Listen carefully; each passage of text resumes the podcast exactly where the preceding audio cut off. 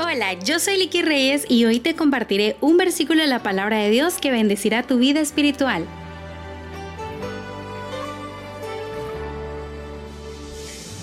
En Efesios 5 del versículo 32 al 33 nos dice lo siguiente. Grande es este misterio, mas yo digo esto respecto de Cristo y de la iglesia.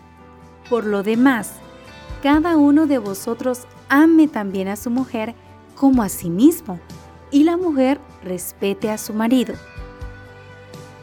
El significado del amor se resume en la palabra sumisión, la forma en que el amor es sacrificio, definido por el amor abnegado de Cristo por su iglesia. ¿Cuál es el motivo del amor del marido por su esposa? Pablo escribe en este versículo, y he aquí el motivo, lo sagrado del amor. El matrimonio es una imagen de Cristo y la iglesia.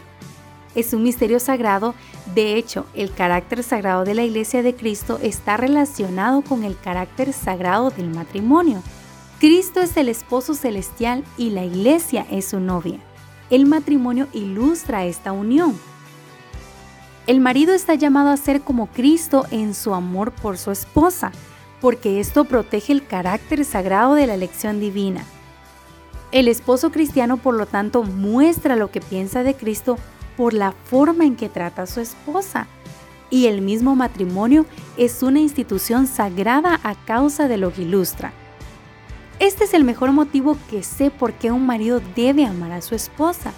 Su amor por ella honra a Cristo. Cómo la trata es un testimonio no solo a la mujer, sino también al mundo en general acerca del amor de Cristo por su pueblo. El marido que entiende este misterio sagrado se deleitará en amar, purificar, proteger y cuidar a su esposa. Ahora te pregunto, ¿es tu matrimonio una demostración al mundo de las verdades de Efesios 5?